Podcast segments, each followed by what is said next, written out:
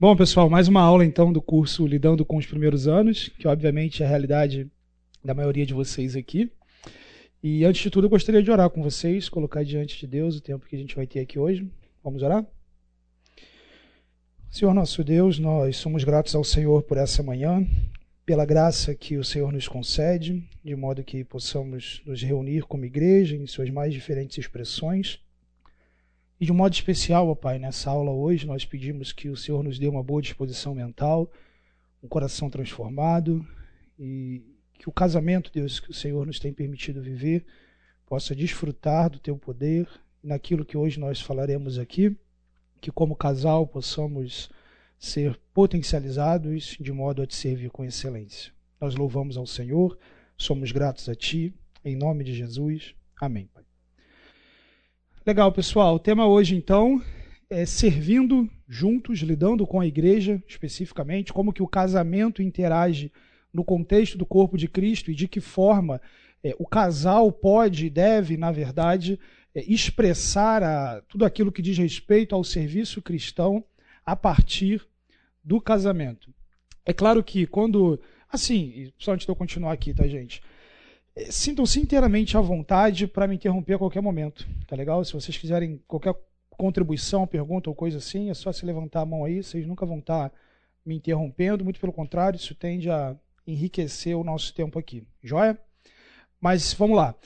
Quando a gente fala de servir juntos no contexto do casamento, é muito comum que de imediato o casal converse e chegue a seguinte ponto de contato. Como ministério a gente vai servir? Onde que a gente pode servir juntos? A gente vai para o Semear, a gente vai para o Connect, a gente vai para os Preais, a gente vai para algum ministério em que a gente efetivamente vá trabalhar juntos, numa mesma escala, no mesmo momento e tudo mais.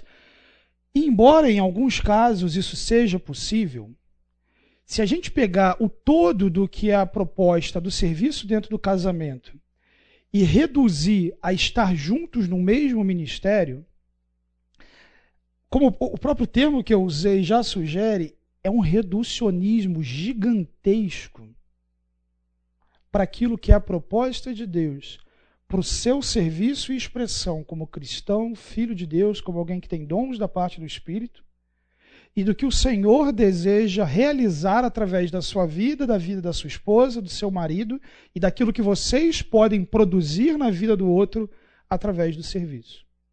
Então, a ideia que eu quero trabalhar com vocês hoje aqui não é dizer para vocês e passar um checklist aqui de qual ministério vocês, como casais, podem servir no contexto da igreja local. Não seria isso. Até porque eu sei que muitos de vocês aqui fazem isso.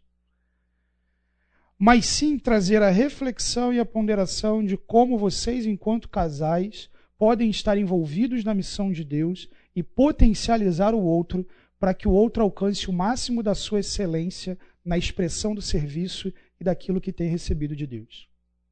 E fazendo isso, juntos servem, não numa expressão ministerial individual, mas no envolvimento integral e completo naquilo que Deus está fazendo no mundo, em especial naquilo que Deus está fazendo na igreja local.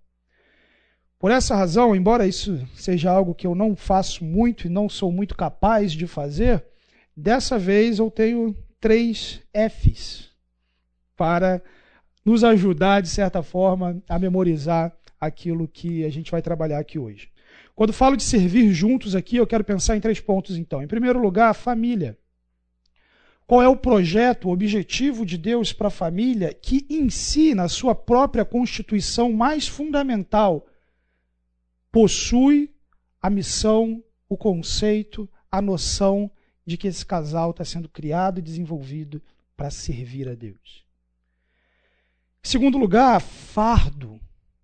Embora quando a gente pense em fardo, imediatamente vem a imagem de simplesmente algo pesado para se carregar, a ênfase que eu quero dar aqui é aquilo que individualmente, como casal, cada um tem diante de si a responsabilidade de levar. E por fim, fruto o que Deus deseja extrair de você, produzir através da sua vida e de que forma o casamento, a família e inclusive o fardo que falamos anteriormente contribuem para que isso efetivamente possa acontecer. Família, fardo e fruto como expressões do serviço juntos dentro do contexto do matrimônio, do casamento. Em primeiro lugar, então, família, nesse slide aí que está bem fofinho, né? Cheio de coraçõezinhos e tudo mais. Família, então, a imagem de Deus como centro do serviço no casamento e família. Quando a gente lida com o texto de Gênesis, uma coisa que salta aos olhos com bastante frequência é a imagem de Deus sendo constituída na criação a imagem de Deus no ser humano, a imagem de Deus no homem, a imagem de Deus na mulher, a imagem de Deus nos filhos que eles deveriam ter, a imagem de Deus na perspectiva de trazer glória a Deus, domínio a Deus, reconhecimento de quem Deus é, refletindo o caráter, a bondade, a beleza do Criador, a imagem de Deus na família. Mas não somente a imagem de Deus na família, mas a imagem de Deus como paradigma, como centro, como fundamento para o serviço no casamento e na família. Entre o homem e a mulher, mas também envolvendo os seus filhos. Vamos lidar brevemente com um texto que acredito, talvez em todas as aulas aqui vocês tenham administrado, que é o texto de Gênesis capítulo 1, mas agora com essa ênfase, olhando para os aspectos da imagem de Deus e os apontamentos em relação ao serviço ao Senhor. Gênesis capítulo 1, versículos 26 e 27. Assim diz a palavra de Deus. Estou ouvindo alguns barulhos de página, algo incomum hoje em dia, mas a maioria aqui está com Bíblia de papel. Olha que interessante. Pós-pandemia, será? Né? Não sei. Saudade. Gênesis capítulo 1, versículos 26 e 27. Então disse Deus: Façamos o homem à nossa imagem, conforme a nossa semelhança. Domine ele sobre os peixes do mar, sobre as aves do céu, sobre os animais grandes de toda a terra e sobre todos os pequenos animais que se movem rente ao chão. Criou Deus o homem à sua imagem, a imagem de Deus o criou. Homem e mulher os criou. Deus os abençoou e lhes disse: Sejam férteis e multipliquem-se, encham a terra, subjuguem a terra, dominem sobre os peixes do mar, sobre as aves do céu, sobre todos os animais que se movem pela terra. No texto de Gênesis capítulo 1, a gente tem uma intercalação entre Adão como humanidade e Adão como homem. Então, num primeiro momento, o texto nos diz que Deus criou homem e mulher, a humanidade. E essa humanidade, Deus criou a sua imagem, conforme a sua semelhança, estabeleceu o seu domínio. Ele criou a imagem e semelhança essa humanidade. Homem e mulher criou essa imagem homem e mulher constituídos por uma expressão de domínio sobre a criação, homem e mulher criados por uma multiplicação do que Deus fez com ele, homem e mulher chamados para encher a terra daquilo que Deus fez na vida dele. Homem e mulher, essa humanidade criada e constituída com a imagem de Deus para uma missão. Não simplesmente desfrutar um do outro. Não simplesmente aquele casal viver as maravilhas e bênçãos do casamento, mas criados com um propósito direcionado para o casamento e a família. Pode parecer clichê, agora vão ter três R's, mas esses aqui não são meus, eles vêm do David Murk.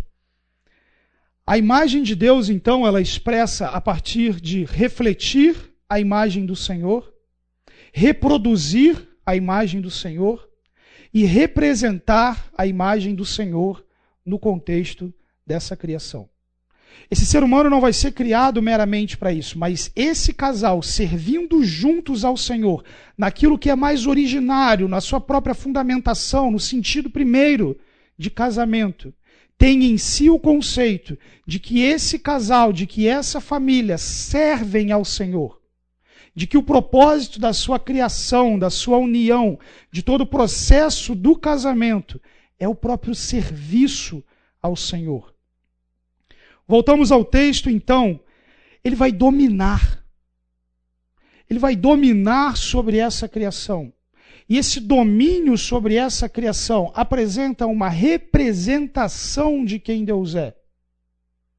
uma soberania de Deus mediada agora através desse casal. Deus é o rei, Deus é o criador, ele é aquele que é dono de todas as coisas. Mas todo esse poder, glória, majestade de Deus, tudo aquilo que Deus vai realizar no mundo que ele está criando, ele não fará como fez anteriormente, através da sua palavra criadora, dando origem a todas as coisas. Onde Deus fará isso? Ele fará isso por meio da família. Ele fará isso por meio do casal. Mas originalmente ele fará isso por meio das famílias que encheriam a terra a partir desse casal. O domínio, a bondade, as bênçãos, o desenvolvimento de toda aquela criação, todos os intentos de Deus através da família.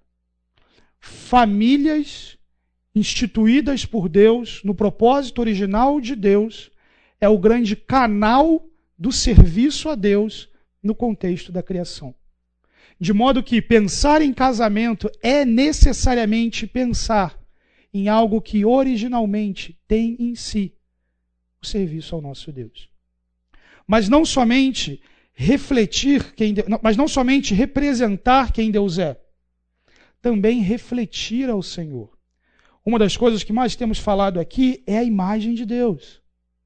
Essa imagem de Deus presente no ser humano, o qual a extensão do sentido disso, de tudo aquilo que está composto por trás disso, talvez nem sejamos capazes de absorver, mas sim, à medida em que somos parecidos com o Senhor, tudo que Ele compartilhou conosco, tão somente conosco enquanto raça humana, e que originalmente pertencia tão somente a Ele, a bondade, a verdade, a beleza, o poder, a capacidade de pensar e raciocinar e criar.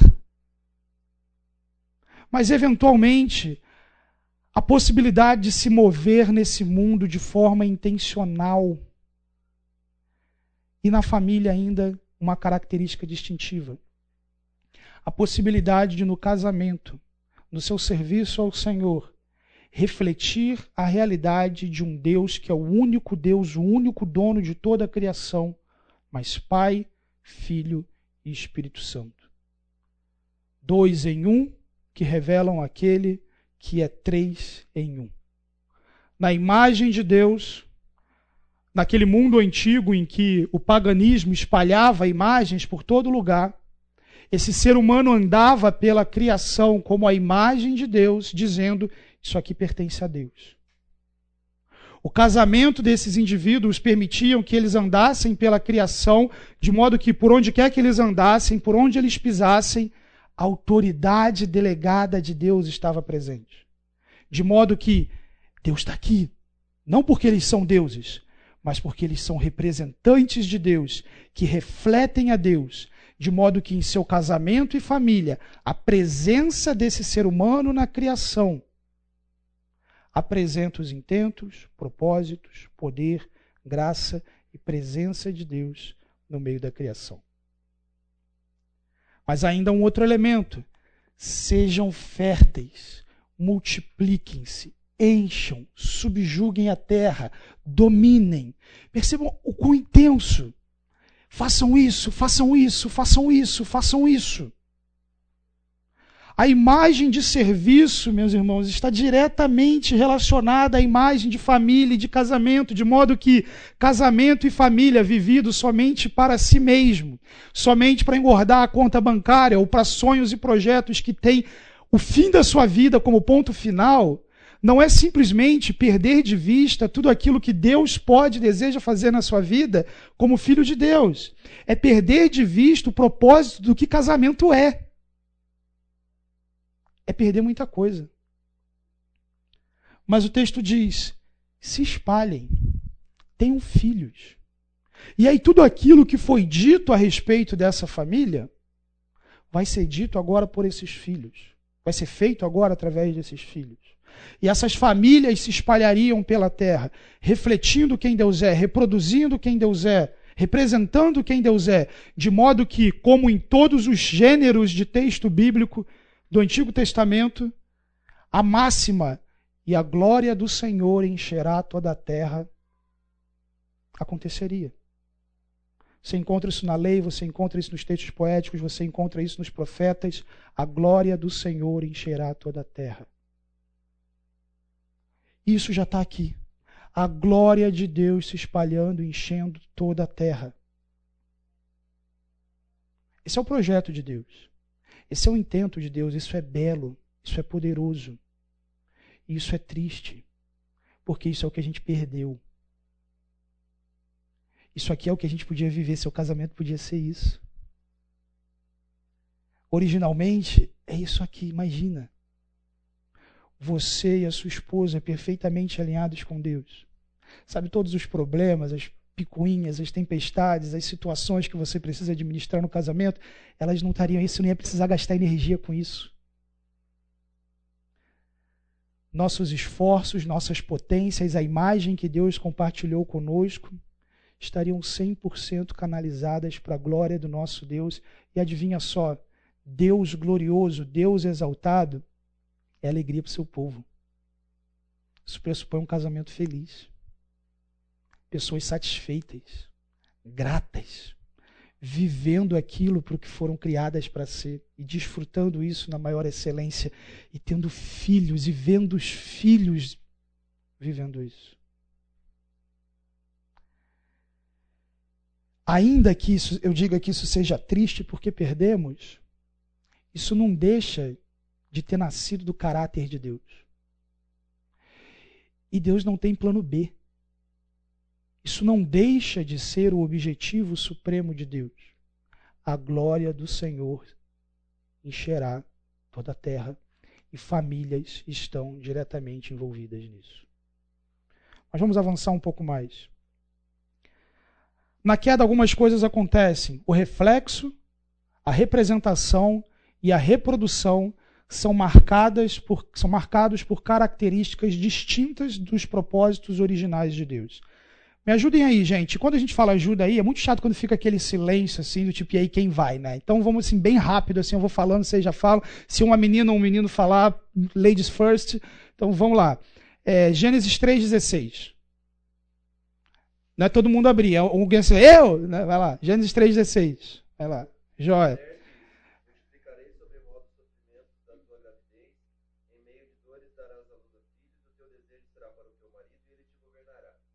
Ok, o final de Gênesis 3,16, o, o, desejo da mulher vai ser para o seu marido, o marido a dominará. Se a gente volta anteriormente na tentação da serpente, o desejo da mulher se dá pelo. De, de, de associação à usurpação da serpente, de ter aquilo que originalmente não havia lhe sido dado. E agora esse desejo seria transportado para o marido, de extrair e obter dele algo que originalmente não havia sido dado. E enquanto essa mulher olha para esse marido e olha para ele e diz: O que você tem, o que você é, eu quero para mim, esse marido olha para essa mulher e diz: Eu não vou te dar, você não presta, eu vou te dominar. A harmonia e ordem inicial do qual esse casal não precisava gastar energia com desejo para o outro e opressão por parte do outro, agora tem esse desacordo. Logo na página seguinte, já que vocês estão com Bíblia de papel, dá para falar assim, no capítulo 4, a gente já tem uma expressão disso. Quem pode ler aí? 4, 23 a 25.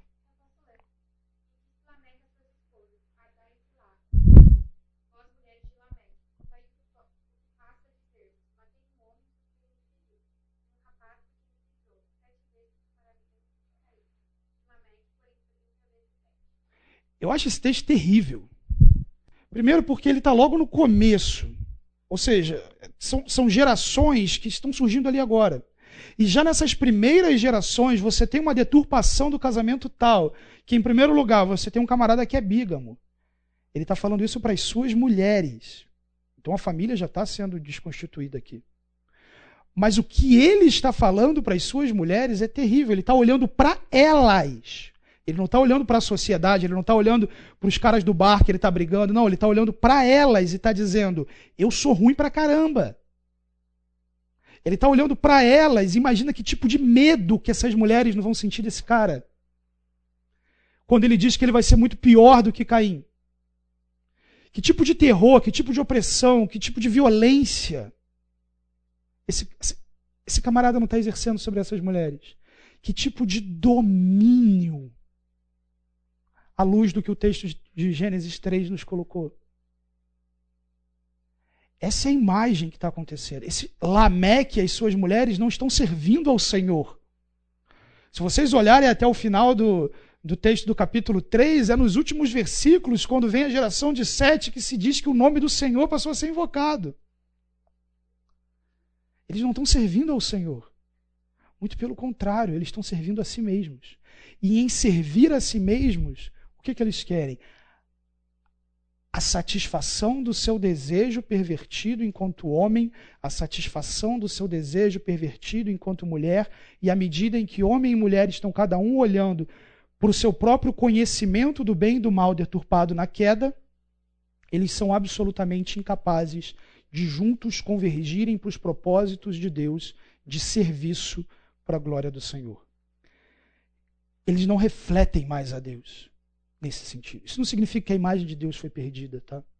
Do contrário, a gente nem a gente estaria tudo que nem animal, que nem bicho aqui. Não é isso. Mas significa sim que as potências, capacidades, a beleza dessa imagem foi absolutamente deturpada de modo que em muitos casos você olha e diz: cadê? Representação na criação é marcada por dificuldade e medo. Gênesis 3,19. Quem pode ler?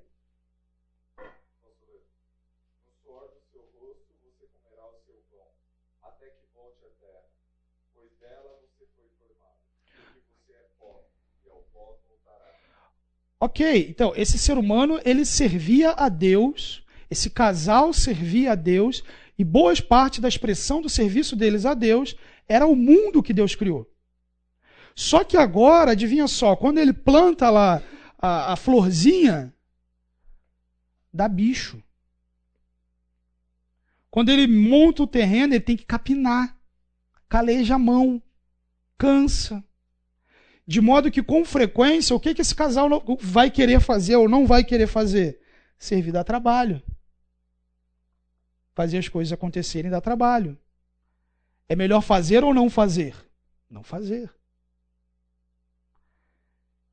Gênesis 9, 2.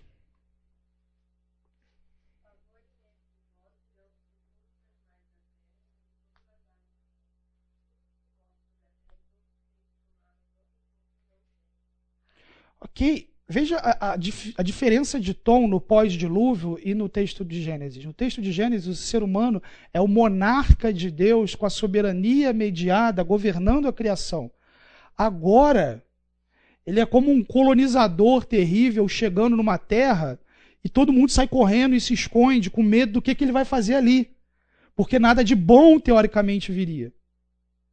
E, gente, esse mundo não está uma desgraça maior porque Deus limita a maldade, tá?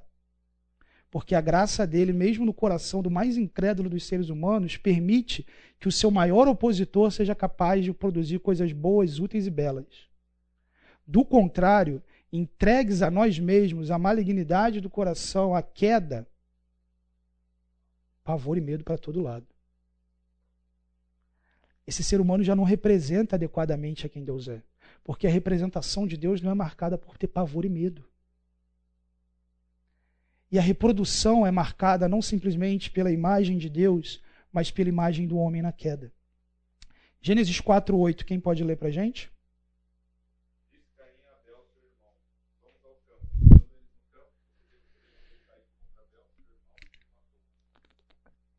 Ok, então logo os primeiros filhos, que nessa expressão de serviço e domínio da criação, que toda a beleza que nós falamos anteriormente, você já tem caos e assassinato. E isso desesperança, uma vez que, se você olha ali os próprios nomes de Caim, Abel e Sete, sobre o nome de Caim você já tem uma expectativa de Eva ou de Adão, o que nomeou, de que ele fosse aquele que pisaria a cabeça da serpente. De modo que quando Abel vem, é, é o vento, é o que passa, é, é efêmero. Quando Sete vem, é o substituto, talvez ele seja esse cara. E ao longo de todo o Antigo Testamento, você tem a esperança de que virá aquele que pisará a cabeça da serpente. Mas efetivamente esses filhos estão marcados pela desgraça. Gênesis 5:3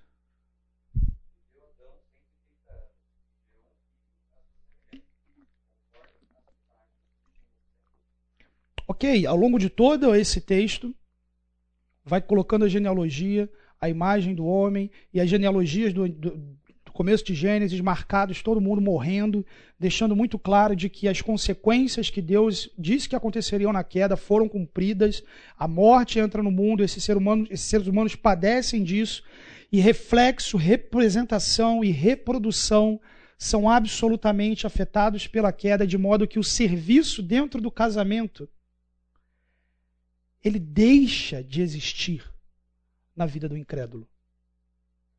O cenário é esse, meus irmãos. Quando a gente olha para isso que eu falei anteriormente, de que a humanidade foi criada para como família servir juntos ao Senhor, e a gente diz para e a gente olha para a queda e vê na queda que o reflexo, a representação e a reprodução que caracterizam o serviço juntos desse casal agora não é mais possível, o que, que a gente tem? Uma história humana marcada por modelos, formatos e atitudes familiares absolutamente dissociadas do projeto original do Senhor. Mas repito, Deus não tem plano B. E a glória do Senhor encherá toda a terra. E é por essa razão que a imagem de Deus na redenção tem propósitos distintos e eu diria ainda superiores e envolvem a família. Dos muitos textos que poderíamos considerar, Romanos capítulo 8, versículos 28 e 29 nos diz: Sabemos que Deus age em todas as coisas por bem daqueles que o amam, dos que foram chamados de acordo com o seu propósito. Pois aqueles que de antemão conheceu também os predestinou para serem conformes à imagem de seu filho, a fim de que ele seja o primogênito entre muitos irmãos. Deus escolheu uma família. Quando eu estou falando que Deus escolheu uma família, eu não estou falando das escolhas de famílias que ele fez no Novo Testamento. Deus escolheu uma família para ele.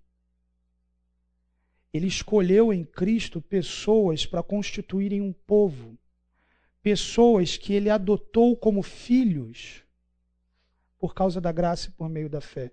E essas pessoas que Deus instituiu como seus filhos, essa família que Deus formou, tem um destino pré-determinado por Deus. E o destino pré-determinado por Deus é a imagem de Cristo plenamente estabelecida em cada um dos seus filhos. Especialmente aqui, o caráter de Jesus. A grandeza, a beleza. Aquilo que o Senhor andou na vida dos seus filhos a glória de Deus encherá toda a terra. De modo que, se você é um crente em Jesus, e aqui, quer solteiro, quer casado, ainda que aqui todos casados, você está inserido no processo de Deus que passa por tudo aquilo que a gente falou anteriormente, chega agora nesse momento da história em que a imagem de Deus está sendo trabalhada na sua vida para tirar, reduzir e mortificar os efeitos da queda, crescer, desenvolver o caráter de Cristo na sua vida. E aí, agora, quando a gente olha para aquela família, representação, reprodução, reflexo, tudo isso deixa de ter uma constituição, deixa de ser, entre aspas, natural, como algo que Deus fez. Mas passa a ser, sim, como algo que Deus está fazendo em nós através do seu Espírito. E aí eu vou ser chamado sim para refletir a quem Deus é, pelo poder do Espírito, a imagem que Cristo está formando na minha vida. Eu vou ser chamado sim para representar a quem Deus é, por, esses, por essa mesma graça e poder.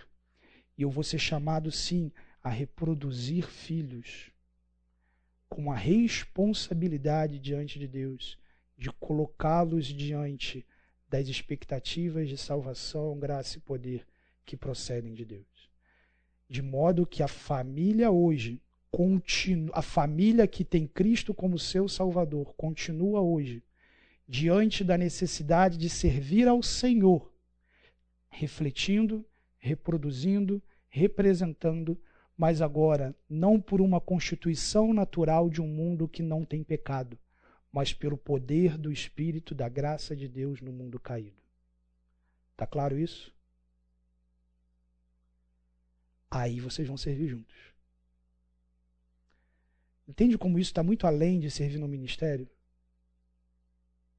Porque se vocês estão como casal, marido e mulher, comprometidos com isso, se marido e mulher estão comprometidos em, pelo poder e graça do Espírito, em primeiro lugar, mutuamente comprometidos em que o outro cresça, se desenvolva, vive e expresse tudo isso que Deus está fazendo, mas como casal, trabalhe tudo isso que o Espírito está dizendo em prol da igreja de Cristo, em prol do mundo perdido, aí vocês estão servindo juntos.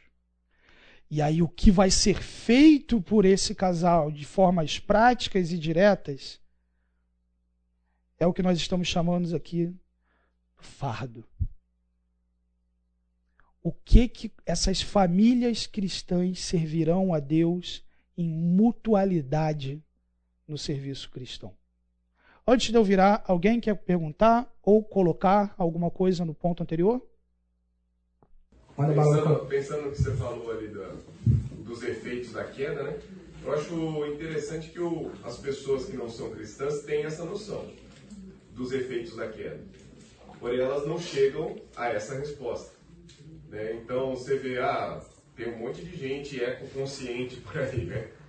É, isso é um efeito da queda. Né? A natureza está tá em decadência. Porém, a resposta não é você se filiar ao Greenpeace, por exemplo. Né? A resposta passa pela cruz de Cristo. Né? Tem um monte de gente percebendo que mulheres têm sido dominadas pelos seus maridos. Porém, a resposta não é o feminino, é a cruz de Cristo. Né? Então é interessante perceber como os efeitos da queda eles são visíveis. Porém, nem sempre as pessoas estão vendo as, a, a, verdadeira resposta né, para os efeitos da queda. Então... Lucão, eu iria até além, cara. É, não só não estão vendo a verdadeira resposta, como não estão vendo a verdadeira pergunta. É, se você olhar para toda iniciativa humana, e aqui é um baita parênteses, tá? É, incluindo tecnologia por trás aqui, por trás você tem uma história humana que quer lidar com as consequências da queda de modo a vida ser mais fácil no mundo caído, mas sem se perguntar por que, que as coisas são assim. Então eu quero reverter a morte, como você tem uma série de pesquisas, eu quero longevidade, cura, tudo isso é bom, legítima expressão da bondade de Deus. Eu quero, se a terra me traz dificuldade, eu quero trabalhar com mais tranquilidade, com menos esforço. Se os relacionamentos são difíceis e eu estou sofrendo, eu quero ansiolítico, alguma coisa. Então, de modo geral, esse ser humano ele está preocupado com a forma como a queda o atinge, atinge o mundo, e o que inclui também natureza, criação, tudo isso. Mas efetivamente, e ele é incapaz, é cego, é caído, incapaz efetivamente de formular a pergunta e de obter a resposta de efetivamente por que, que isso está acontecendo no mundo. Será que esse mundo foi criado para isso? Mas vamos trazer, vamos fechar, cortar esse parêntese e trazer de volta aqui para o contexto da aula. Será que a família é só isso mesmo? Vamos pensar na cultura pop. No ano passado, eu acho, eu, eu realmente não sou muito por dentro dessas coisas, tá, gente? Mas uh, o Whindersson, ele estava com uma menina, que eu não lembro, não sei quem é. E parece que eles ficaram pouquíssimo tempo juntos. Depois de uma coisa bem impressionante, grande tal. Casamento e tal. E se divorciaram, separaram. Perdão, não são eles. Marina Rui Barbosa e o camarada lá, daqui de Campinas. Aquele casamento faraônico e tudo mais. E ficaram meses assim juntos, alguma coisa. E a mídia no divórcio, a imagem que trazia era: vocês deram certo. O casamento de vocês foi um sucesso. Por que foi um sucesso? Porque naqueles meses ali foi tudo maravilhoso. Agora que acabou, Perceba o que está por trás. Será que família é isso? Será que esse é o intento original? Será que é, essa é a declaração de Deus de algo que dá certo? E não somente isso. A aproximação para o namoro, o noivado e o casamento, que tem como fundamento, numa sociedade incrédula, sabe Deus o quê? E numa sociedade cristã, infelizmente, uma sociedade cristã não, na, na igreja de Cristo, infelizmente, com frequência, motivações que não são essas que a gente está colocando aqui. E entram no casamento com uma cosmovisão, com uma visão de mundo, de família e casamento, que não é em nada diferente da galera que está lá fora. Não tem a família como parte do projeto de Deus para o mundo. É isso que a gente está falando aqui de que quando você se você é um cristão, você é uma cristã, como você se junta como casal, você está criando um núcleo que volta no tempo para a formação de Deus desse mundo, do que nós fomos criados para ser e fazer. E agora com a esperança de reviver isso pelo poder do Espírito e expressar coisas maiores e melhores. Você não pode perder isso de vista. eu acho que às vezes a gente olha para o lado e ainda se questiona se Deus ainda é soberano e se tudo isso está dentro do plano dele, né? Todo é, divórcio, tudo que vem acontecendo. É, e como você bem colocou, se ele não tivesse, é, não fosse soberano, a gente estaria num caos. A gente lê alguns textos de Gênesis 5 é, que passa por toda a genealogia, né? Se a gente pegar os significados dos nomes da genealogia, Adão, homem, Sete, apontado, Enos, mortal, Cainã, desgraça, Malael, santo de Deus, Gered descerá, Enoque ensinando, Matusalém sua morte trará, Lameque desesperado, sem esperança, e Noé descanso, conforto. A gente junta isso, ele forma uma frase, né? Ao homem está determinado mortal penalidade, mas o Santo de Deus descerá, ensinando que sua morte trará ao sem esperança o descanso. Se Deus faz isso com a genealogia para passar a, o evangelho para a gente, né, quanto mais nas nossas vidas, quanto mais deixar claro esse propósito. Né? Uhum. Sem dúvida, cara. Sem dúvida. Deus é, é soberano, ele tem a sua graça, o seu destino do mundo estabelecido nas suas próprias mãos. E como eu tenho repetido aqui desde o começo, ele não tem plano B. O que a gente está vivendo, o que a gente está acontecendo, isso perpassa a história que Deus, como Deus soberano, tem constituído para a sua própria glória e alegria de seus santos. Mas vamos para mais um triângulozinho aqui. E agora eu não fui capaz de botar letrinhas iguais. Se tiverem sugestões aí, num outro momento eu posso tentar letrinhas iguais. Então, adorar, a edificar, a proclamar. Esse é o nosso fardo. Isso aqui é chamado de tríplice missão da igreja: adorar a Deus, edificar aos crentes, proclamar o evangelho aos perdidos. Por ser a tríplice missão da igreja, por ser a igreja a família de Deus e constituída de famílias regeneradas, essa é a sua missão como casal. E quando você serve ao Senhor como casal, como família, o seu fardo é esse. Esse, esse, fardo, essa missão, essa carga de adorar, edificar e proclamar, eles podem ou não serem vistos no casamento de alguém. O casamento de alguém pode estar caracterizado por perseguir, por objetivar viver essa missão que Deus tem para o seu povo, como pode, como nós veremos em exemplos a seguir, viver algo completamente diferente e separado disso. Para isso, eu quero olhar para dois casais.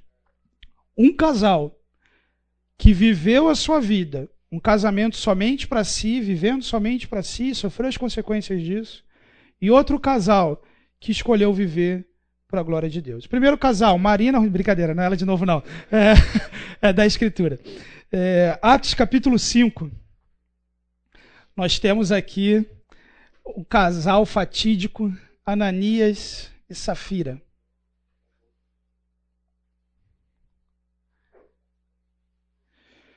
Qual é o contexto do que está acontecendo ali? Barnabé, um homem de Deus, alguém que vivia com o Senhor, ele, por iniciativa própria, sua vontade, ele decide vender uma propriedade que ele tinha. Ele pega todo o dinheiro daquela propriedade, e ele entrega aos apóstolos para serem usados, enfim, na obra do Senhor, na, naquilo que, enfim, seria necessário. Esse casal, o texto de Atos 5.1 nos diz, também vendeu uma propriedade.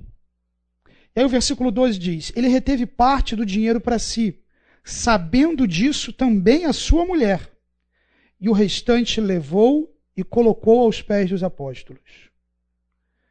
Se a gente continua a ler esse texto, você percebe que o que eles estão fazendo não é uma oferta de gratidão. O que eles estão fazendo é quase que um, um projeto de poder, um projeto de, de, de aparecer, de receber algum tipo de gratificação, de elogio, algo do tipo. No, no versículo 3 ele diz: Pedro, então então perguntou Pedro: Ananias, como você permitiu que Satanás enchesse seu coração ao ponto de você mentir ao Espírito Santo e guardar para si uma parte do dinheiro que recebeu pela propriedade? Ela não lhe pertencia e depois de vendida o dinheiro não estava em seu poder. O que o levou a pensar em fazer tal coisa? Você não mentiu aos homens, mas sim a Deus. O problema aqui não foi ele vender e reter parte do dinheiro. O problema foi ele vender reter parte do dinheiro e aparecer num viés de piedade e dizer: Nós entregamos tudo aos teus pés. Está aqui a nossa piedade. Olha, todo mundo, vejam o que a gente está fazendo.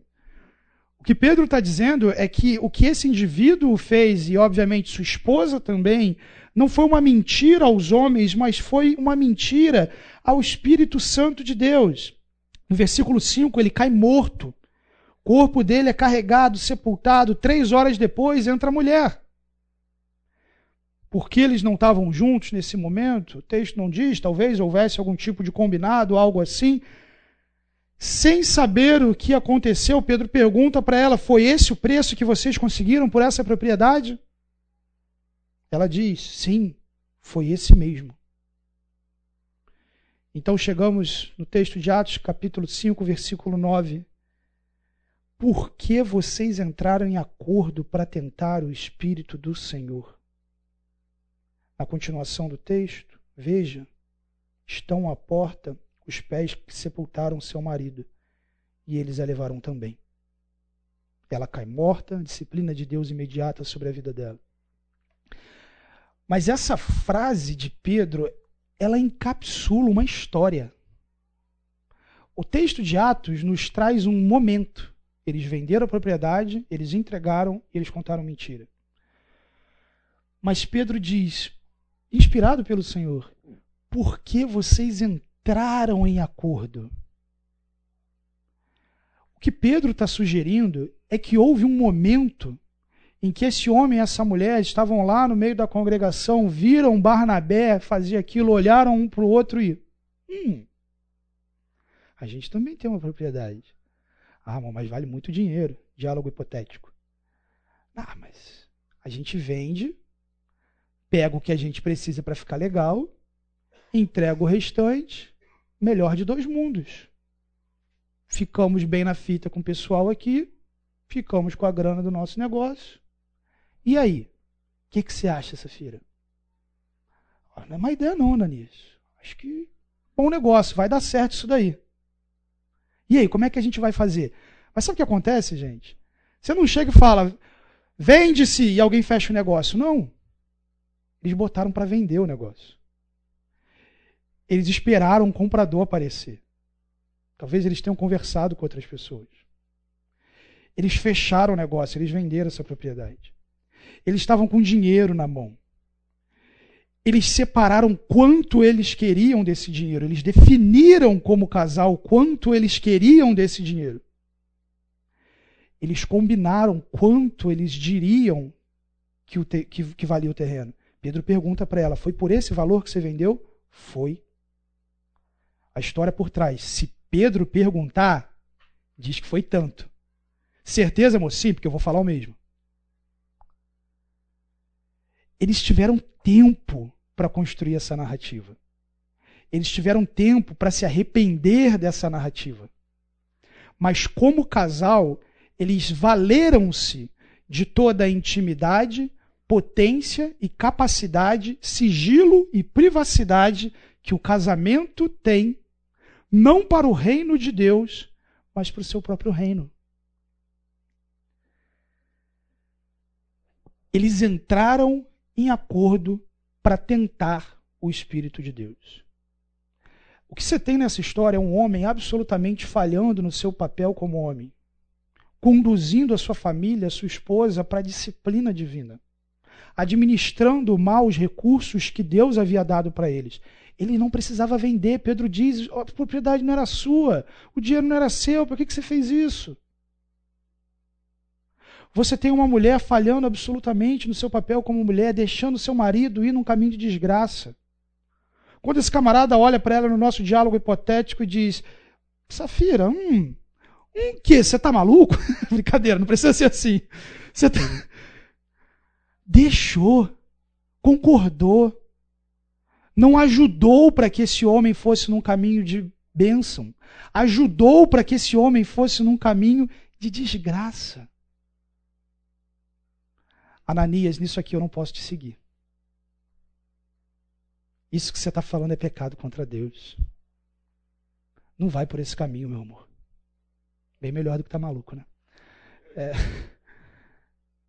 Se você quer seguir por esse caminho, eu preciso dizer para você, eu não vou encobrir sua mentira. Quando Pedro me perguntar se foi por esse valor, eu vou falar, Pedro, infelizmente não. E eu falei para ele, não fazer isso. E a gente precisa de ajuda porque a gente não está sabendo lidar com isso. Mas esse casal, ao invés de usar os seus recursos para servirem ao Senhor, o seu casamento para servir ao Senhor e viver a beleza de tudo que Deus fez, eles trazem sobre si a disciplina de Deus. E, gente, isso aqui, por mais dramática que seja a história, ela é muito sutil e possível de acontecer no seu casamento porque casais combinam pecados. Casais são tentados a combinar pecados. Casais são tentados a pedir para o outro encobrir as suas falhas. São tentados a pedir para o outro falar coisas que não convêm com a verdade. Essa tentação está aí. E se o seu marido ou a sua esposa quer envolver você não no serviço ao Senhor juntos, saiba, quando você faz isso, marido ou mulher, e cede para potencializar o pecado e a carnalidade do outro, você não está servindo a Deus junto no seu casamento. Você está servindo a sua própria carne. Você não está cooperando com a igreja de Cristo. Você está tentando contra a igreja de Cristo. Mas não é isso que Deus estabeleceu, não é esse o intento de Deus e tem um caminho melhor para a gente trilhar. E é o caminho que a gente vê no Novo Testamento de um casal que eu sou fã. Priscila e Áquila. Primeira razão pelo qual eu sou fã desse casal, eles sempre aparecem juntos. Nas seis vezes em que o nome deles aparece no Novo Testamento, eles nunca são citados. E aí o Áquila e tal, e tal. E aí a Priscila, tal. Não, Priscila e Áquila. Ou em uma das ocorrências, Áquila e Priscila. Eles fizeram isso, eles fizeram tal coisa, eles me foram úteis, eles me serviram, a igreja que está lá. A vida deles. Segundo lugar, Deus soberanamente quis preservar um casal no Novo Testamento, servindo juntos ao Senhor. Isso é singular no Novo Testamento. Olha que coisa maravilhosa você pensar que a excelência do serviço desse casal a Deus foi tal que Deus escolheu não somente preservar o testemunho deles no texto sagrado, como escolheu fazer isso como família, juntos. Eles fizeram isso. Eles são apresentados em Atos capítulo 18. A gente não vai ler todo o capítulo, porque é bastante coisa, mas no versículo 2 mostra que eles, eles viviam em Roma e fugiram da perseguição que se instituiu sobre judeus, especialmente cristãos, naquele cenário por volta ali do ano, da, da década, na verdade, 40 depois de Cristo. Versículo 3 mostra que eles encontraram com Paulo em Corinto. e ajudaram Paulo no sustento. Eles eram fazedores de tendas, uma profissão que poderia até, se bem estabelecida, trazer algum recurso. E Paulo, é, trabalhando com isso, sustentava o seu ministério naquela fase do ministério dele. E eles se juntam a Paulo para construírem tendas e se juntam ao serviço ao Senhor também à igreja de Corinto. Versículo 3 nos mostra isso, de que eles participaram dessa igreja, participaram da fundação dessa igreja, das primeiras pessoas que chegaram ali. Paulo ficou em Corinto por 18 meses. Por 18 meses esse casal aprendeu junto com Paulo. Aprendeu o evangelho com ele. Um intensivão ali, um simulado. Imagina você poder ter a sua família discipulada pelo apóstolo Paulo. 18 meses eles estiveram debaixo do ensino de Paulo. Quando Paulo vai partir para sua terceira viagem missionária rumo a Éfeso, ele leva eles com ele. Na verdade, em sua terceira missionária, sua terceira viagem missionária, quando ele para em Éfeso, Priscila e Aquila estão com ele e ele deixa eles em Éfeso. Esses 18 meses que eles viveram, esse casal mostrou para Paulo determinadas marcas de caráter e serviço a Deus que o constituíam como um casal de confiança para cuidar da igreja de Cristo. No versículo 26 de Atos 18, eles identificam Apolo. Esse casal está em intencionalidade tal que eles olham um camarada pregando e pregando sem entender ainda perfeitamente as coisas que estavam acontecendo ali, do evangelho e tudo mais, mas eles olham e falam: esse cara, esse cara tem potencial. Eles esclarecem melhor o evangelho para Apolo. Eles ensinam Apolo. Apolo, um camarada que na igreja de Corinto, quando você vai ler 1 Coríntios, ele está sendo equiparado aos apóstolos. Uns dizem, eu sou de Paulo, eu sou de Apolo, eu sou de Pedro. O nível de autoridade desse camarada na igreja de Cristo é tamanha que ele está sendo colocado do lado desses caras. Mas quem descobriu esse camarada, quem esclareceu esse camarada, quem ensinou esse camarada, foi esse casal. Identificou, abriu a vida, trouxe para o serviço. Foram embora de Corinto, Apolo ficou lá, servindo ao Senhor. Temos três textos aqui, na verdade quatro, que eu desejo ver com vocês sobre esse casal. E aí daquele esqueminha lá, vocês me ajudam aqui, a, me ajudem a, na leitura deles. Em primeiro lugar, quem pode ler para gente Romanos capítulo 16, versículos 3 a 4?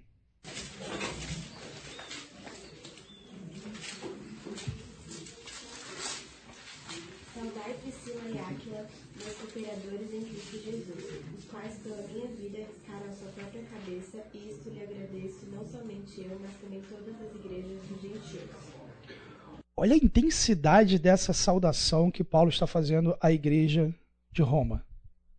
Em primeiro lugar, pontos assim que a gente tem que observar para perceber, tá, gente? Eles estavam em Corinto e participaram da igreja de Corinto. Eles foram colocados em Éfeso e participaram da plantação da igreja de Éfeso. E agora eles estão em Roma, voltaram para a cidade de origem. Eles estão em Roma e estão sendo saudados por Paulo no final da sua carta. Esse casal, ele está com apego até um desapego até geográfico no serviço a Deus. Eles tiveram 18 meses em Corinto para desenvolver o negócio deles. Mas quando entenderam que Éfeso era o melhor local onde a família deles poderia servir ao Senhor, eles não hesitaram, inclusive, de abandonar um conforto financeiro que teriam lá em Corinto para fazer essa mudança com Paulo. Paulo diz em Romanos que eles arriscaram a própria cabeça. Essa família, marido, mulher, serviram ao Senhor em intensidade naquele ministério que a vida deles estava em risco. Mas o serviço e a influência desse casal foi tamanho que ele diz que não é só ele que está saudando esse casal, são todas as igrejas dos gentios. Então, eventualmente eles podem ter participado da plantação de igrejas que nós nem sabemos. Pelas cartas do Novo Testamento, nós conseguimos identificar, identificar três, três igrejas importantes. Mas à medida que Paulo diz todas as igrejas dos gentios os saúdam, isso significa dizer que eles eram conhecidos no mundo antigo. Eles eram conhecidos nas igrejas de Cristo.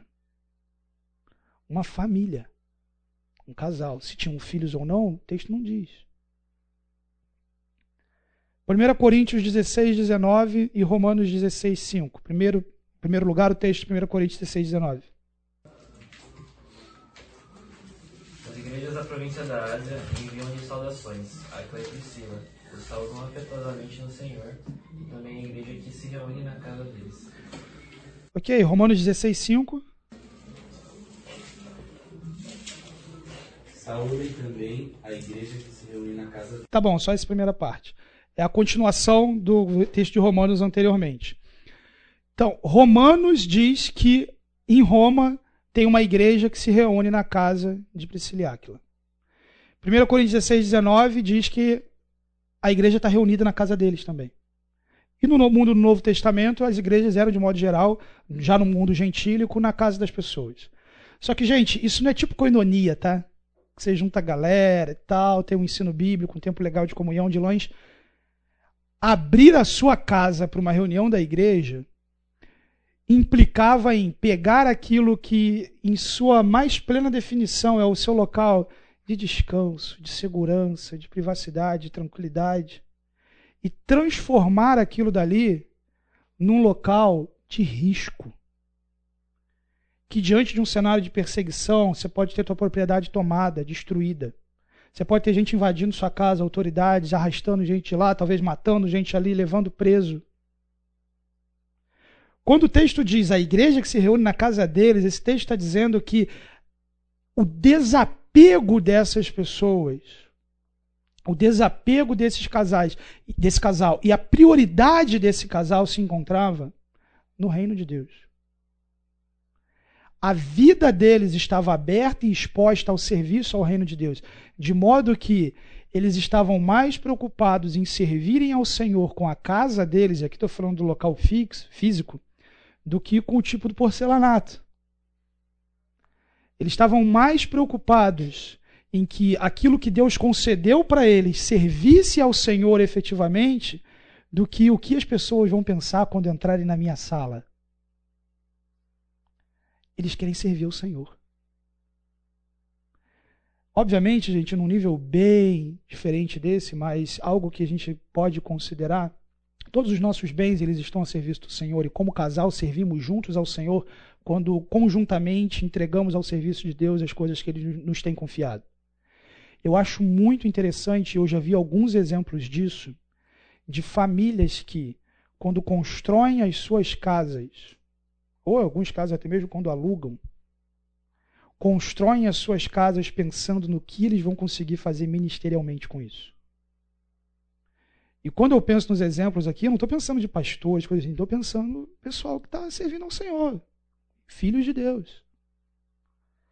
Que vai projetar a casa e fala: não, mas eu preciso de uma sala que tenha um espaço interessante para eu poder ter pessoas aqui, um grupo evangelístico, é, uma coinonia se reunindo. Eu vou ter uma edícula no fundo da minha casa para que eu possa receber um missionário quando estiver na região, algo do tipo. Exemplo de casa. O meu veículo, as minhas posses, o que eu tenho, o que tem me sido confiado. Até que ponto a minha preocupação é simplesmente o meu uso pessoal daquilo ou a preocupação de como isso pode servir ao Senhor. Deixa eu dar um exemplo aqui de carro. Durante um bom tempo, o carro do meu sogro é, foi uma van e a razão pelo qual ele dirigiu uma van é porque ele queria pegar os idosos que não podiam ir para a igreja. E ele tem carteira de van e tal. Ele saía domingo de manhã, passava na casa dos idosos e levava todo mundo para a igreja. Van não era o carro que melhor servia a família dele, mas era o carro que melhor servia ao reino.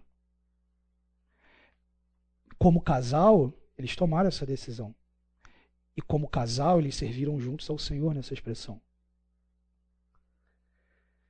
2 Timóteo capítulo 4, versículo 19.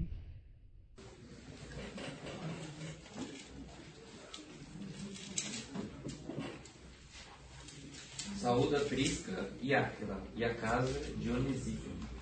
Ok, essa parece ser só uma saudação breve. Prisca é um dos nomes para Priscila, é o nome é, em si. Né? Priscila é, uma breve, é um diminutivo.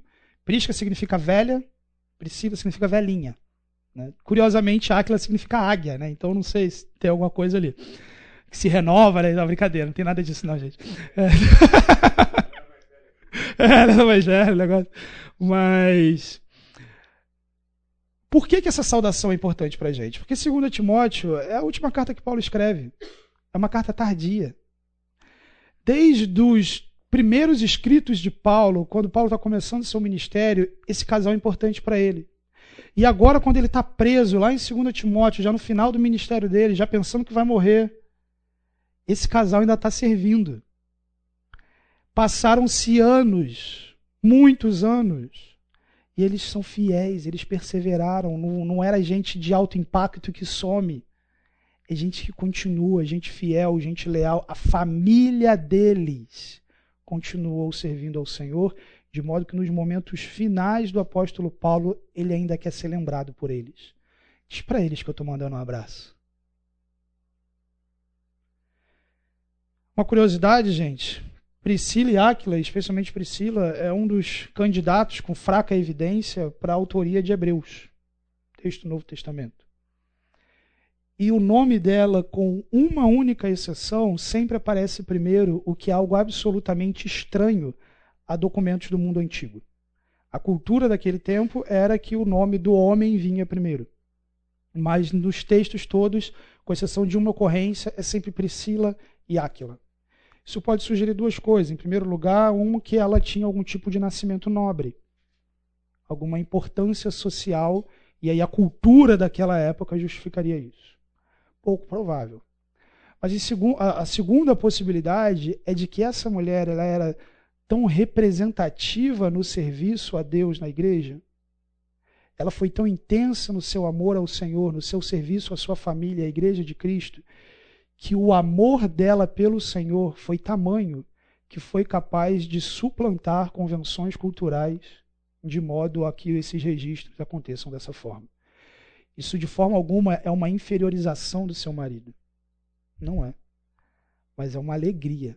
Especialmente você pensar que essa mulher poderia ter amado tanto ao Senhor que ninguém se incomodava com o fato de que o nome dela aparecesse primeiro.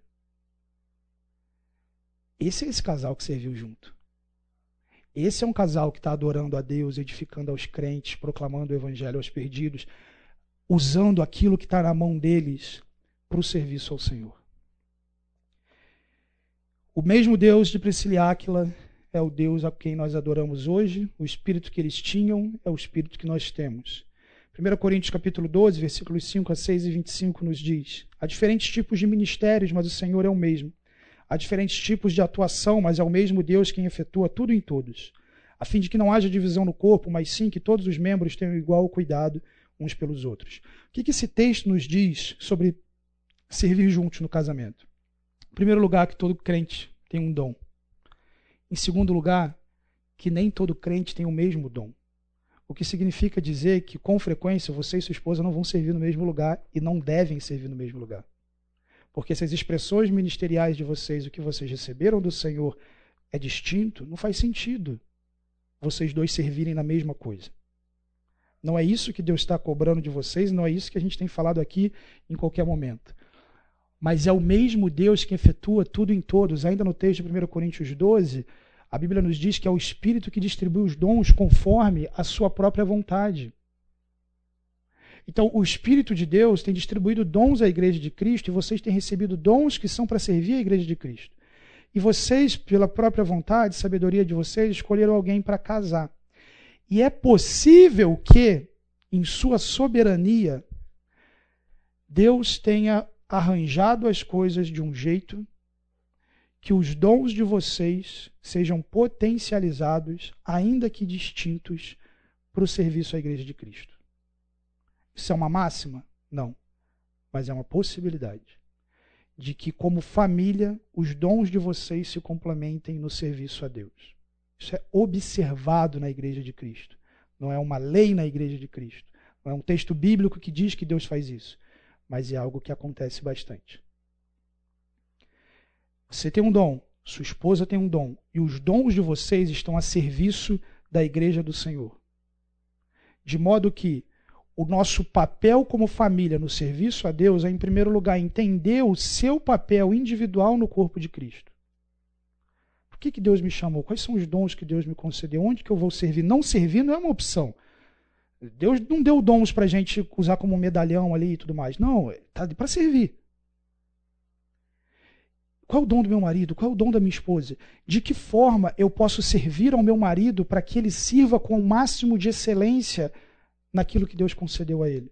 De que forma eu posso servir a minha esposa para que ela sirva no máximo de excelência para aquilo que o Senhor concedeu a ela? E na Igreja de Cristo, quais são as oportunidades de serviço que têm sido colocadas diante de nós e que, como família, os nossos dons convergem e nós podemos servir ao Senhor? E de que forma os dons que nós, tem, que nós temos recebidos do Senhor convergem com as possibilidades, bens e recursos que Deus tem nos dado, de modo que nós podemos usar o que Deus tem nos dado como um canal no qual os nossos dons são ministrados. Está claro isso? Ou seja, estamos ideia de casa, carro e tal. Se Deus tem te abençoado com a possibilidade de aconselhar pessoas, o seu lar, os seus bens, a sua, o seu carro, isso de alguma forma pode ser disposto ao serviço para isso. Se Deus tem te abençoado com bens e com um coração generoso, Aqui nós já temos duas características: um dom, uma característica de generosidade, que também é apresentada, embora como algo que é requerido de todos nós, mas também como um dom. E, paralelamente a essa generosidade, Deus tem dado posses. Essa generosidade pode ser um canal para que essa, esses recursos abençoem. Como marido, como esposa, de que forma você pode potencializar para que isso aconteça? Será que você tem um marido generoso e com bens e uma esposa sensível e misericordiosa, que é capaz de dizer amor. Hoje, no meu devocional, eu lembrei de Fulana. Mandei uma mensagem para ela, saber como ela estava e, e eles estão, precisando de ajuda. Perceba como essa situação hipotética, dons diferentes, serviços diferentes, mas dentro da família, esses dons sendo canalizados através dos bens e recursos para abençoar a igreja de Cristo. Mas pensem além e pensem de forma pessoal o que Deus está fazendo na sua vida como marido, o que Deus está fazendo na sua vida como esposa e o que você, marido, o que você, esposa, pode fazer para, em primeiro lugar, não atrapalhar o que Deus está fazendo e deseja fazer na vida do outro, e, em segundo lugar, potencializar o que Deus está fazendo na vida do outro para que ele sirva com excelência. E quando vocês dois fazem isso simultaneamente, vocês servem a Deus, a excelência é multiplicada, a igreja de Cristo é edificada, Deus é glorificado. Aí você pensa, todas as famílias da igreja fazendo isso, nós temos uma igreja madura, nós temos uma igreja crescendo, nós vemos o poder de Deus frutificando no nosso coração e no corpo de Cristo. Esse é o ideal de Deus. Percebe como famílias continua sendo, desde o começo, um ponto focal da atuação do Senhor. Nosso último ponto aqui, gente, acreditem, dá tempo fruto a transformação do caráter como expressão de serviço. Gálatas capítulo 5, versículos 13 a 18, nos diz que nós fomos chamados para a liberdade, mas não use a liberdade para dar ocasião à vontade da carne. Pelo contrário, sirvam uns aos outros mediante o amor. Toda lei se resume num só mandamento: ame ao seu próximo como a si mesmo. Mas se vocês se mordem e se devoram uns aos outros, cuidado para não se se destruírem mutuamente. Por isso digo: vivam pelo espírito e de modo nenhum satisfarão os desejos da carne. Pois a carne deseja o que é contrário ao espírito, e o espírito que é contrário à carne. Eles estão em conflito um com o outro, de modo que vocês não fazem o que desejam. Mas, se vocês são guiados pelo espírito, não estão debaixo da lei. Paulo está dizendo isso para a igreja de Cristo. Só que na igreja de Cristo, as pessoas têm relações. Então, eventualmente, o que Paulo está dizendo para a igreja de Cristo se aplica diretamente a casais e famílias que, ao invés de viverem essa relação de potencialização do dom, expressão de serviço do outro, gastam a energia em mútua destruição, não vivem pelo Espírito e não são famílias guiadas pelo Espírito de Deus. Como então essa família sabe que tem sido guiada pelo Espírito de Deus e tem potencializado e servido ao Senhor. Paulo então apresenta duas listas. E listas não são exaustivas. Nenhuma lista do Novo Testamento é exaustiva, elas são sempre situacionais. De modo que talvez a sua situação não apareça nessa lista, mas ela também está contemplada. As obras da carne são manifestas: imoralidade sexual, impureza e libertinagem, idolatria, feitiçaria, ódio, discórdia, ciúmes, ira, egoísmo, dissensões, facções, inveja, embriaguez, orgias e coisas semelhantes. Eu os advirto, como antes já os adverti, que os que praticam essas coisas não herdarão o reino de Deus.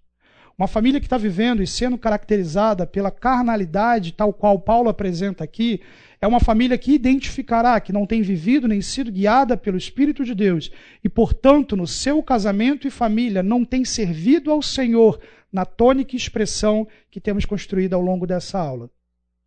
Mas, por outro lado, Deus tem uma direção e essa direção é excelente e o projeto de Deus, aquilo que lhe apresenta como o fruto. O fruto do Espírito é amor, alegria, paz, paciência, amabilidade, bondade, fidelidade, mansidão e domínio próprio. Contra essas coisas não há lei. Olha novamente para essa igreja. Pessoas diversas, de formas diferentes, mas igualmente famílias naquele contexto. E famílias naquele contexto que precisam administrar o seu coração, tentações e pecados, aos quais Paulo chama obras da carne e famílias que, diante do poder e guiados e vivendo pelo Espírito, expressam o fruto do Espírito em suas vidas. E se esse é o ideal de Deus, a gente tem uma dupla missão aqui. Em primeiro lugar, marido e mulher têm como missão identificar, fomentar, corrigir, para que o seu cônjuge viva o fruto do Espírito, seja guiado e viva pelo Espírito. Paralelamente, marido e mulher têm diante de si a responsabilidade de servirem juntos ao Senhor, de modo que a igreja de Cristo não se devore mutuamente, mas vivam a unidade do Espírito pelo vínculo da paz e frutifiquem para a glória de Deus. Agora, é claro, se dentro do casamento um está devorando o outro, isso não vai se expressar num casamento que pode cooperar para que a igreja de Cristo não se devore. Mas se dentro do casamento esse casal, em primeiro lugar, se entende como crentes em Cristo Jesus. Gente, isso é uma chavinha que precisa virar, tá? Se você entender que a sua esposa é uma crente em Cristo Jesus, seu marido é um crente em Cristo Jesus, você entende que tudo que a Bíblia diz que você deve fazer com um crente em Cristo Jesus, você deve fazer com ele com ela. Tudo. Você tem que edificar, você tem que exortar, você tem que orar, você tem que promover o arrependimento, você tem que corrigir tudo. De modo que na sua família, como um microcosmos da igreja, tudo aquilo que é requerido para o corpo de Cristo como um todo, vocês vão viver no lar. De modo que o seu marido e a sua mulher têm poder para e autoridade para exercer na sua vida uma influência espiritual superior a que qualquer pastor, mestre, conhecedor das Escrituras pode ser capaz de exercer. Esse é o ideal. Para isso você precisa crescer. Marido e mulher, para que você, mulher, seja capaz de exercer na vida do seu marido a influência benéfica do Espírito de Deus, de modo que ele frutifique, vocês, como casal, possam frutificar para a igreja de Cristo, cooperar para que outros cresçam, você precisa crescer, amar ao Senhor e amadurecer. Não dá para viver só para você. Mas, igualmente, você, marido, se você quer que a sua esposa frutifique, não seja caracterizada por essas obras da carne, que junto o lar de vocês caminhe na direção do intento de Deus para a constituição da família e para as potências que ele traz através da igreja de Cristo pelo poder do Espírito, você precisa amadurecer. Abrir mão do egoísmo, abrir mão do mau uso do tempo, simplesmente para satisfação pessoal, seja lá naquilo que te satisfaz pessoalmente. E aqui não é o, decreto do fim do entretenimento, não é isso, mas sim o decreto do fim da vida girando em torno do entretenimento num tempo em que tudo está tão fácil e acessível streaming, jogos, vídeos. Lembra que você tem uma mulher em casa. Mulher, lembra que você tem um homem em casa. Lembra que é um crente em Cristo Jesus. Que vocês têm uma missão. Que vocês vão prestar contas para o Mestre. E que o casamento de vocês é um instrumento de Deus para o serviço ao reino. Não é simplesmente o local onde você faz o que você quer, você vive o que você quer e não tem ninguém olhando. É um instrumento nas mãos do Deus poderoso que pode pegar a tua família e abençoar tanta gente como ele fez com a vida de Priscila e Aquila. O que, que você quer que seu casamento seja marcado? Pelas conquistas profissionais? Pelo acúmulo patrimonial? Pela excelente escolha de arquiteto e decoração?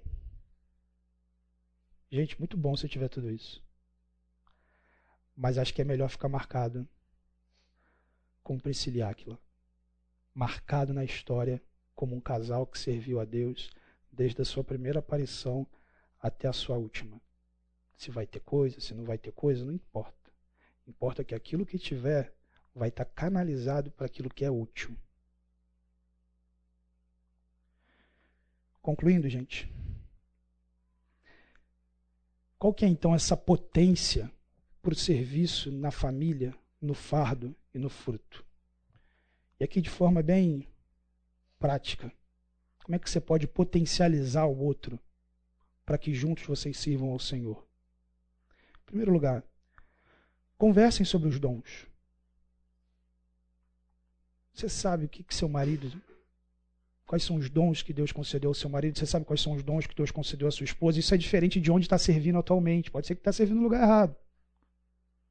Você sabe o que, que Deus está fomentando no coração dessa pessoa? Desejo de servir. E, eventualmente, o seu desejo de servir em algum lugar leva tempo.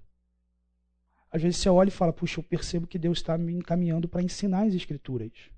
Não para ser um pastor, coisa assim, mas para ensinar as Escrituras. Você não vai falar isso e amanhã você vai estar à frente de uma escola bíblica. Não. Mas se a sua esposa sabe disso, seu marido sabe disso, você tem diante um caminho que vocês podem trilhar como casal e se potencializar para que isso aconteça no seu tempo apropriado. Isso vale para todas as outras expressões ministeriais.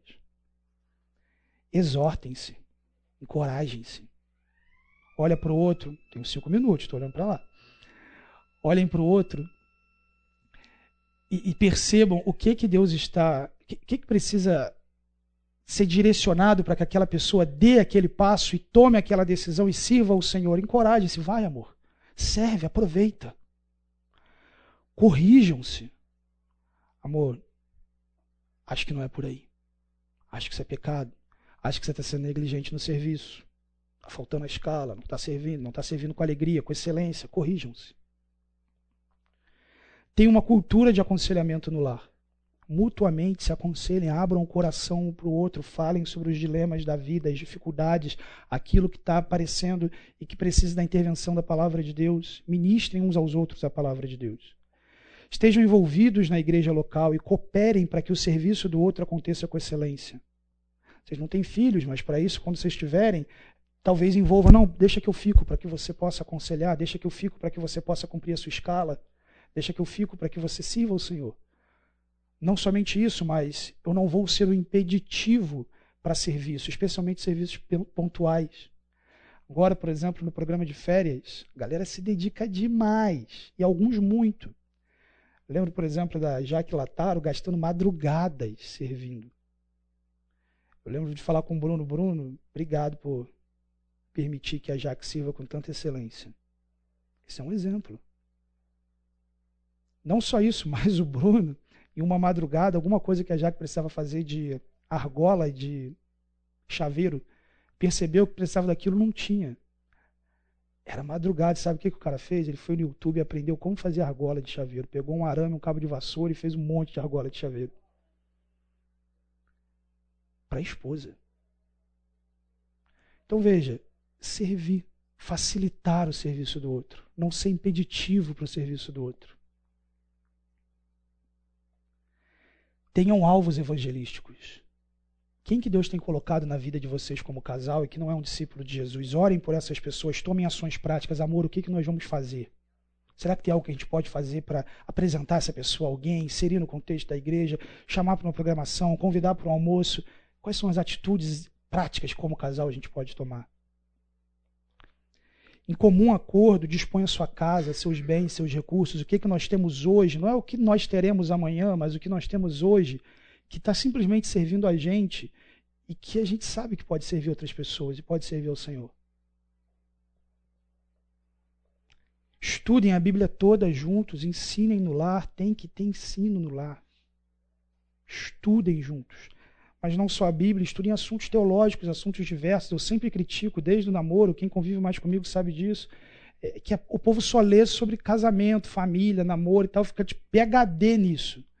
É, mas às vezes, se você põe um tópico teológico, a família descobre que acredita numa coisa diferente o marido e a mulher. Por quê? Porque nunca se debruçaram sobre um determinado aspecto como família. Vamos estudar uma doutrina juntos? Estudar alguma coisa, algum tópico da fé juntos? Isso tem valor, isso é importante.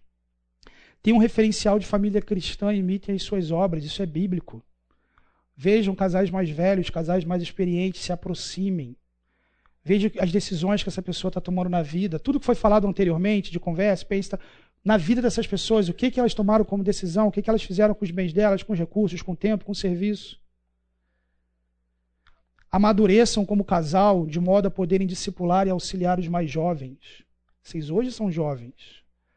Amanhã velhos serão, velhos serão, brincadeira. É, tenham o um projeto de vida de envelhecerem e se tornarem um casal maduro que possa aconselhar as outro, a outros. Não, não é esperar ter 60 anos e falar, vamos correr atrás aqui para a gente poder. Não, não vai acontecer. Mas se desde já vocês começarem a cultivar um coração que cresce para abençoar a igreja de Cristo com uma autoridade que vocês vão ter lá na frente, aí vocês chegam lá. E por fim, e relacionado com esse último, tenham como casal ambições para o reino de Deus. Não só as ambições que vocês têm para a vida, para a família, para a profissão, mas o que, que eu gostaria de ver acontecendo na igreja de Cristo? O que, que eu gostaria de ver acontecendo através da minha família? O que, que eu posso entregar para isso? Amor, para onde a gente vai para que isso aconteça? Vamos pensar no contexto da nossa igreja? A gente tem uma visão de futuro para 2040. Tem um monte de coisa lá que ainda não está acontecendo. Quem sabe uma daquelas coisas não é uma ambição da sua família? Como casal, vamos perseguir se envolver para que isso aconteça? Enfim, minha gente, estourei quatro minutos dos cinco minutos ali. Deus abençoe a vida de vocês. Que o Senhor permita que vocês sirvam juntos com excelência e que o casamento de vocês expresse a bênção de Deus e aquilo que o Espírito de Deus é capaz de promover. Vamos orar? Senhor Deus, nós somos gratos pelo tempo que a gente teve aqui. Pedimos que o Senhor nos abençoe, abençoe as nossas famílias, de modo que, onde quer que o Senhor nos leve, com aquilo que o Senhor nos tem concedido, possamos, ser, ser, possamos sermos responsáveis e, para a glória do Senhor, te honrar com tudo que o Senhor nos tem concedido. Abençoe, Deus, cada uma das famílias aqui, que o Senhor mesmo os direcione nas conversas e decisões que precisam tomar. Em nome de Jesus, amém, Pai.